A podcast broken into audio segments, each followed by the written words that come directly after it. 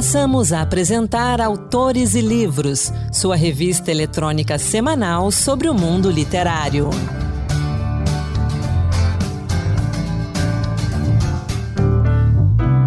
Olá pessoal, sejam bem-vindos a mais um Autores e Livros Dose Extra, que toda terça-feira traz para você um conteúdo exclusivo do mundo da literatura.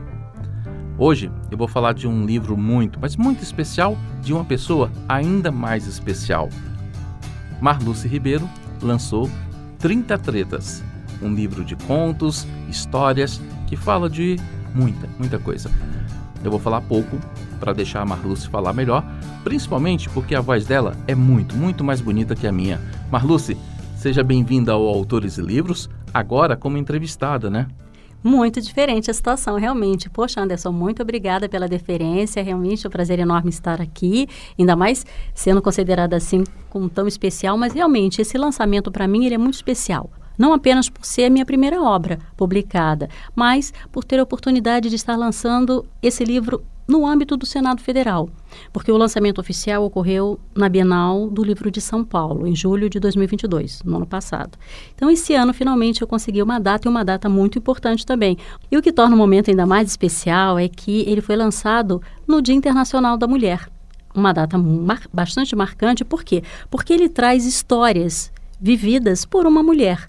Claro que ele não é voltado apenas para o público feminino, mesmo porque Muitos desses fatos que são contados no livro, eles podem ser vivenciados por qualquer pessoa. Mas é sempre uma narrativa, um ponto de vista feminino. Então, acho que isso ainda vai agregar mais valor, digamos, à narrativa, ao que é contado e à própria data, a ocasião. Muito legal isso. Eu acho que essa valorização sempre é necessária. Aliás, aqui no Autores e Livros, durante todo o mês de março, a gente está dando destaque para as mulheres escritoras. Então, a gente só tem autoras neste mês de março de 2023 aqui no Autores e Livros. E Marluce, conta para gente, todo livro tem a sua própria história. Como é que nasceu esse livro? Ele estava muito tempo guardado nas gavetas ou no fundo da memória? Ele estava guardado no fundo da, memória. E foi durante a pandemia que eu concebi o 30 Tretas. A gente sabe que foi um período difícil na vida da gente. Nós estamos ainda com a incerteza de quando voltaremos às atividades normais. Então eu resolvi fazer essa recordação, esse processo de catarse mesmo, de trazer a minha história, porque são todos fatos reais, claro que 98% vividos por mim, alguns presenciados por observados, porque vividos por outras pessoas, pessoas muito próximas.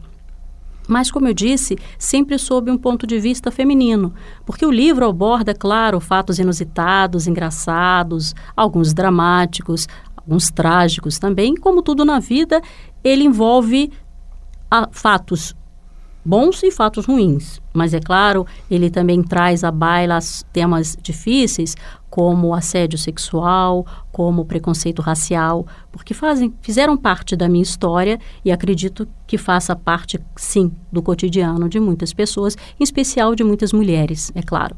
Como você bem abordou, já que março foi dedicado a elas, as escritoras femininas, né? É, o, em 30 Tretas ele traz no seu bojo histórias vividas por uma mulher, que sou eu, ou por outras mulheres, como minha mãe, por exemplo. E ele envolve também personagens do Senado.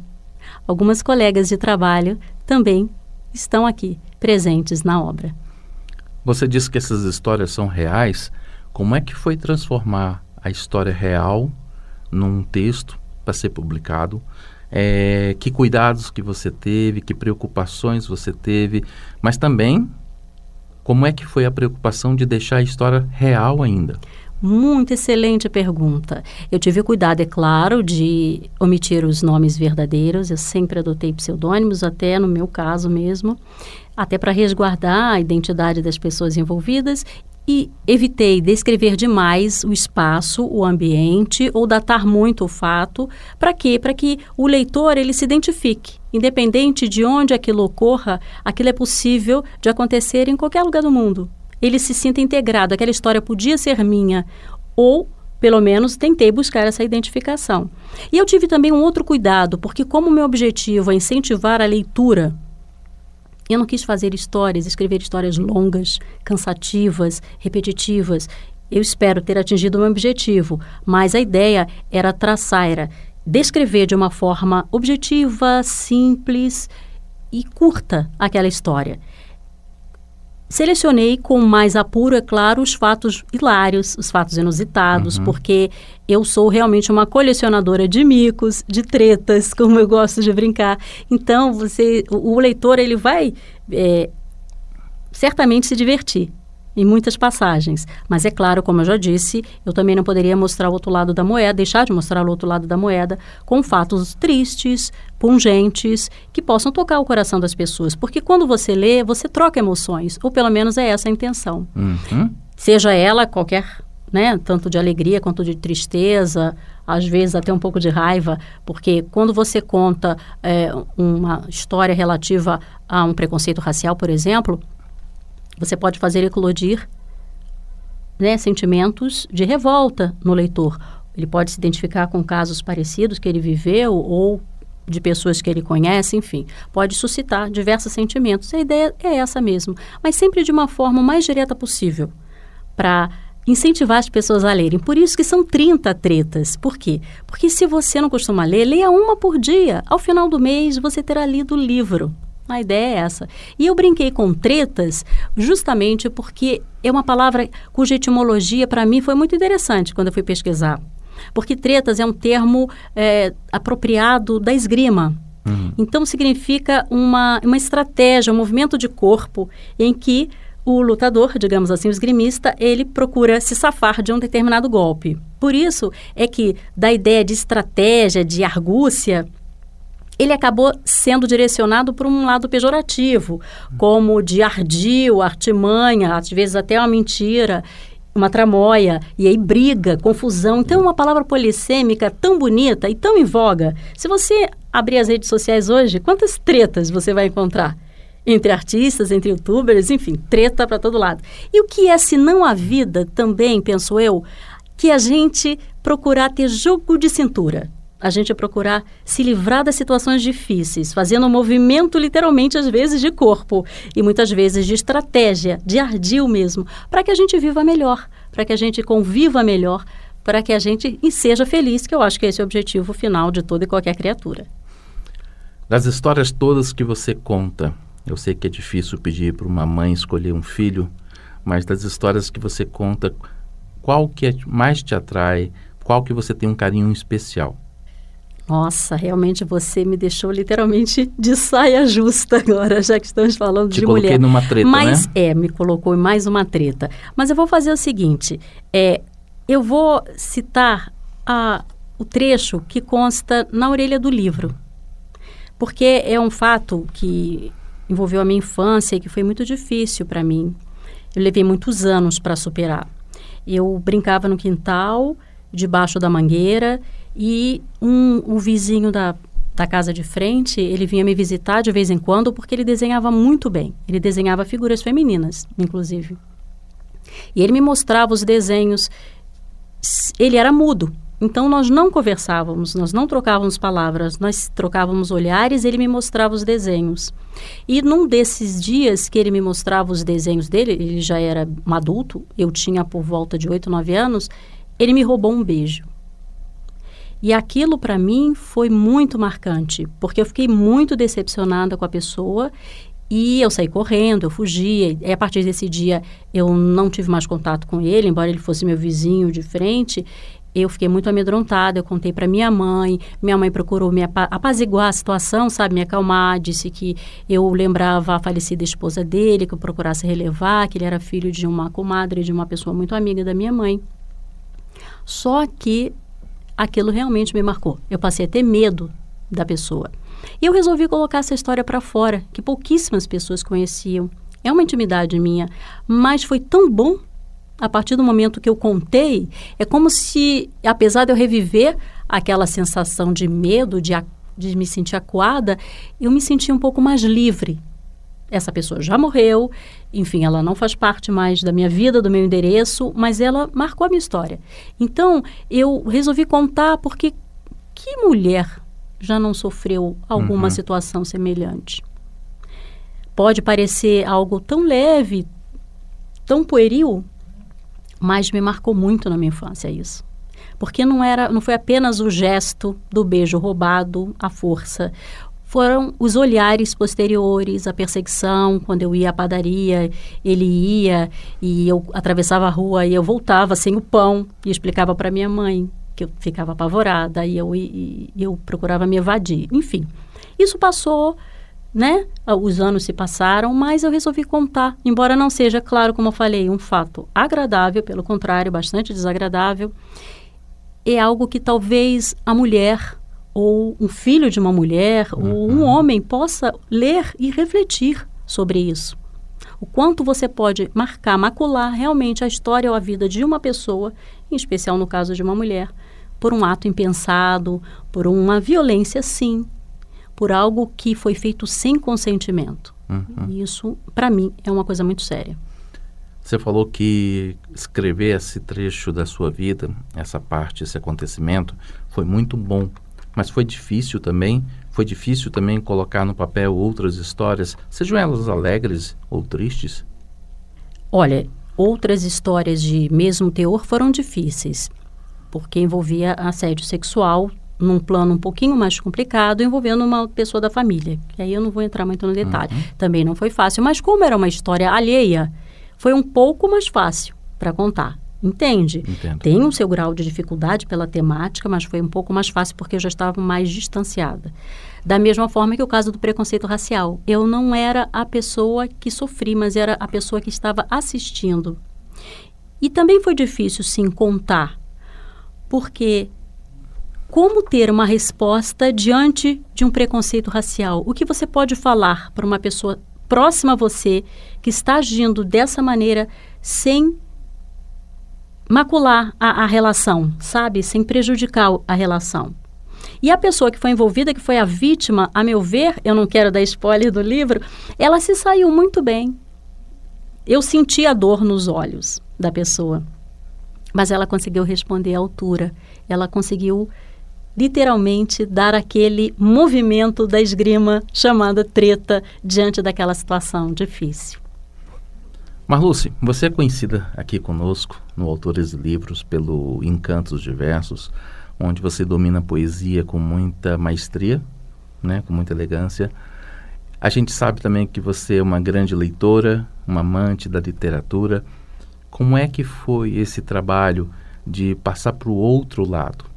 de começar a escrever, né? Você começou por você publicou contos, né, histórias, causos, mas você também deve ter em algum lugar poesias guardadas, né? Como é que é esse processo? Leitora, escritora e escritora publicada. Já vi que o Anderson hoje está só tocando na ferida, só criando treta, literalmente. Você tocou num ponto crucial. Eu tenho 56 anos, eu levei esse tempo todo para tomar coragem, sim, de me lançar no mercado editorial, de começar. Porque a gente sempre fica se exigindo uma perfeição que, na verdade, não existe. Você precisa agir, você precisa praticar. E precisa estar um pouco solta com relação às críticas. Eu ainda não consegui esse nível na poesia. Eu tenho vários cadernos, várias poesias prontas, eu preciso selecionar, eu preciso tomar coragem mesmo de publicar. No dia do lançamento, eu também trouxe alguns exemplares de uma antologia, uma poesia para cada noite, da qual eu participei com um poema, Profundezas da Noite. E eu preciso ter essa coragem. Por quê? Porque, por incrível que pareça, a poesia para mim é muito mais íntimo do que as minhas histórias reais. Então eu preciso ter coragem de desnudar minha alma, de me expor literalmente com relação à poesia. Mas isso eu farei. É um projeto pessoal. Mas, é claro, é sempre muito mais cruel, muito mais difícil você se colocar de frente para a crítica, à mercê da crítica, do que você ser a leitora voraz do que te vem às mãos e que você pode fazer o seu juízo de valor no íntimo, dentro da, né, dentro da sua cabeça, da, da, dentro da sua experiência. Embora eu não goste de sair classificando a obra alheia. Por quê? Porque eu acredito que tem sim o toque da vivência do leitor, da experiência do leitor, a experiência com a leitura mesmo. Uhum. Às vezes, o que é boa poesia para mim não é para você. Exatamente. E o que é exatamente boa poesia? E hum. aqui a gente não faz crítica literária. Não. A gente, a gente indica leituras. Eu acho que essa é a missão do Autores Livros. Né? Crítica literária fica para quem tem essa missão. A nossa missão é indicar leituras, é incentivar a leitura, incentivar os autores brasileiros e tudo mais. Marluce, você falando aí dessa questão da intimidade com a poesia, de que vem de dentro e tudo mais, é, esse material que está guardado, você é muito crítica com relação a ele? Você disse, ah, eu acho que não está perfeito. Às vezes a gente acha assim, não, só vou escrever se for para ganhar. Eu só vou escrever se for para ganhar um jabuti, um Nobel alguma coisa assim. Mas é muito crítica mesmo com esse material ou realmente nós temos ali guardados pérolas? A questão, Anderson, é que eu tenho poemas desde os meus oito anos de idade até ontem, digamos assim. Então eu passei por diversas fases. Eu gosto das minhas fases, eu respeito as minhas fases. Mas é claro que, visto de, de hoje, um versinho, uma quadra composta aos meus oito anos não tem o valor literário, digamos assim, se a gente for analisar, métrica, figuras de linguagem, uhum. etc., de poemas mais atuais. Eu gosto também de muita chamada poesia encomiástica, aquela poesia laudatória, aquela poesia que é dedicada a alguém, ou alguém que morreu, alguém muito querido, alguém que vai nascer. Eu gosto de escrever sobre isso. Homenagear as pessoas, porque a poesia também é uma forma de você louvar. E é óbvio que essa poesia ela vai ter um valor muito específico para quem, a quem foi dirigida, e não talvez para o público em geral. Então, é, é um trabalho que vai exigir sim uma catalogação cuidadosa, uma divisão cuidadosa. Talvez eu não, não lance é, os poemas iniciais, ou um ou outro, e explicando né, a data em que foi composto para que a pessoa consiga entender o contexto. Mas é sempre muito importante compreender que o poeta ele não escreve sobre si, sobre o que vive. Ele muitas vezes, o eu poético, o eu lírico, fala de dor que ele nem tem, como uhum. o próprio Fernando Pessoa escreveu, enfim. Então, às vezes, o leitor ele confunde aquele poema com a experiência do autor. É essa a questão que me diferencia do 30 Tretas para um livro de poesia.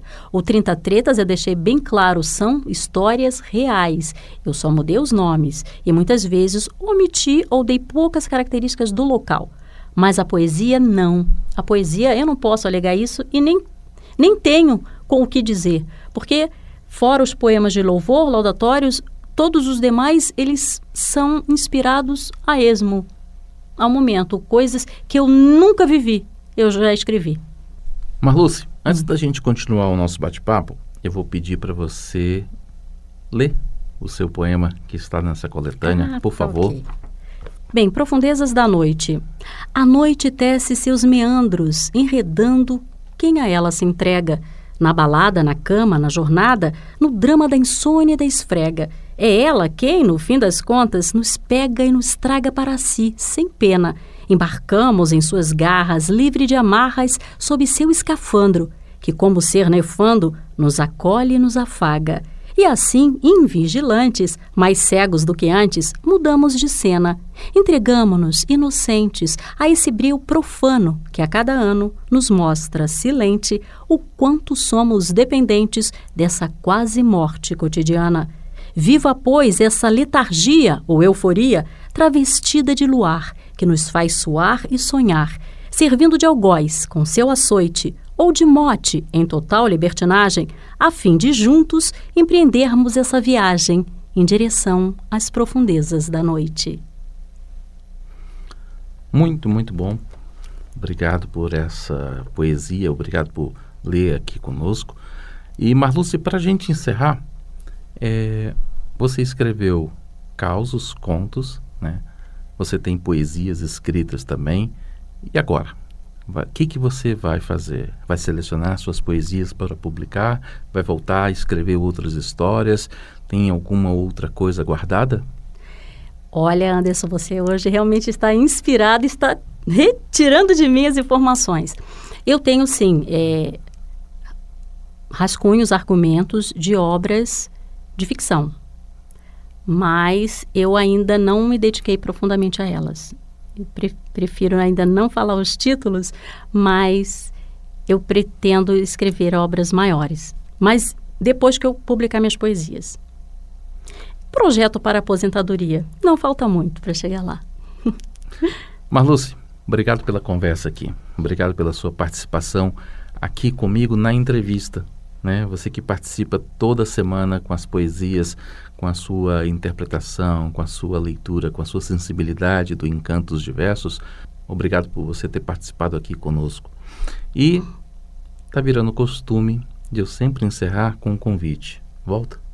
Ah. Vamos conversar mais, vamos conversar mais sobre literatura. E aí eu queria convidar você para a próxima entrevista para você falar para o nosso ouvinte, dando dicas de como ler poesia. Olha, eu agradeço muito essa oportunidade, Anderson. Realmente é muito diferente a experiência de estar do outro lado, ou seja, não ser apresentadora, mas ser entrevistada. Pode contar comigo sempre que possível. E o que eu poderia dizer de dica com relação à poesia é busque se identificar com o texto, esteja aberto para o texto. Cuidado às vezes com preconceito. Verdade, que às vezes nós temos preconceito com relação ao autor e a poesia não é algo hermético, a poesia é algo que se aprende. Pode ser um hábito. Comece das poesias mais simples, ou, quando eu chamo de mais simples, eu quero dizer aquelas cujo significado talvez seja mais inteligível, você consiga alcançar de uma primeira leitura. Mas não desista da poesia que você talvez tenha mais dificuldade de compreender. Procure ler mais vezes. Ou, se você realmente desistiu de um determinado autor, busque um outro com qual você se identifique. Às vezes, uma literatura de cordel, que é tão maravilhosa. Às vezes, um livro sob a forma de poesia, porque ele conta uma história que tem começo, meio e fim. Talvez a pessoa que esteja começando não vá para uns Lusíadas com seus dez cantos, enfim. Mesmo porque é uma época muito anterior à nossa. Procure ah, os autores contemporâneos, os autores mais atuais, que talvez tragam uma realidade mais próxima. E nunca se esqueçam, por favor, por falar em preconceito, dos compositores. Nossos compositores também são poetas. Quando você lê um cartola, você está lendo uma poesia, sim. Então, é um passo. Você pode começar assim com uma música. Quantos autores maravilhosos nós temos? Inclusive, nós temos é, músicas, trechos dos Secos e Molhados, que são verdadeiros poemas. Isso aqui eu estou lembrando de alguns autores. O Chico Buarque mesmo, enfim. Gilberto Gil, tem muita coisa, muitas de suas músicas, a maior parte delas, são verdadeiras poesias. Então, a dica que eu dou é essa. É claro que com o tempo ou com encantos diversos, você pode ir desvendando esse universo. Por quê? Porque, como qualquer técnica, como qualquer área do conhecimento, digamos assim, da mesma forma como a ficção na literatura, ela tem os seus mecanismos, as suas ferramentas, o que a gente chama da versificação, as figuras de linguagem, as figuras de pensamento, enfim. Existem truques que os poetas utilizam para que eles possam levar a sua mensagem, mas não se preocupe tanto com a forma. Se você quer começar, procure o conteúdo. Procure se identificar. Quem gosta de meio ambiente, o poeta Manuel de Barros, o Tiago de Mello, enfim. Se você é mais lírico, Cecília Meirelles. Você gosta de poesias de amor e que tenha uma forma clássica? Vinícius de Moraes. Você tem crianças em casa? Vinícius para crianças. Mário Quintana tem uma obra voltada para crianças também maravilhosa, que inclusive foi musicada. Uhum. Então, o próprio Fagner, o Fagner canta Florbela espanca. Então, minha alma de sonhar te anda perdida, meus olhos andam cegos de te ver no misterioso livro do teu ser. Enfim, é maravilhoso. E com o tempo, se você quiser, que é um passatempo que eu tenho, decore poemas. É muito gostoso, é um teste para a sua memória. E, e te anima. Às vezes, quando eu estou numa situação assim mais complicada, pensando em desistir de determinada coisa, eu lembro de Luiz de Camões dizendo, sete anos de pastor, Jacó servia Labão, pai de Raquel Serrana Bela, mas não servia o pai, servia ela, que a ela só por prêmio pretendia. Os dias na esperança de um só dia, passava contentando-se com vê-la, porém o pai, usando de cautela, em lugar de Raquel, lhe dava lia. vendo o triste pastor que com enganos lhe fora assim roubada sua pastora, começa de servir outros sete anos, dizendo: Mais servira se não fora pera tão longo amor, tão curta a vida. Então a poesia ela te mostra caminhos da vida, como Francisco Otaviano fala: quem passou pela vida em branca nuvem, em plácido repouso adormeceu, quem não sentiu o frio da desgraça, quem passou pela vida e não sofreu, foi espectro de homem, não foi homem, só passou pela vida, não viveu. Então, isso te mostra que a sua dor, ela vai passar. Aquele momento difícil vai ficar para trás. Não desista. Houve quem vivesse sete anos e depois mais sete para conseguir o seu objetivo. Por que você acha que você vai conseguir o seu amanhã? Enfim, pode parecer piegas, mas a poesia ela é também lenitivo para a alma. Marluce Ribeiro, para fechar, onde é que nosso ouvinte pode encontrar o seu livro 30 Tretas? Boa pergunta. O 30 Tretas ele está disponível no site da Lura, que é a editora, pelo qual ele foi publicado, mas também está disponível no site da Amazon. Obrigado, então. Marluce, até a próxima, então. Até a próxima, Anderson. Essa então foi a conversa que tive aqui com Marluce Ribeiro sobre o seu livro 30 Tretas, sobre poesia e também sobre um pouco de literatura. Agradeço a sua companhia. Semana que vem a gente volta. Até lá. Boa leitura. Entrevista com Margarida Patriota.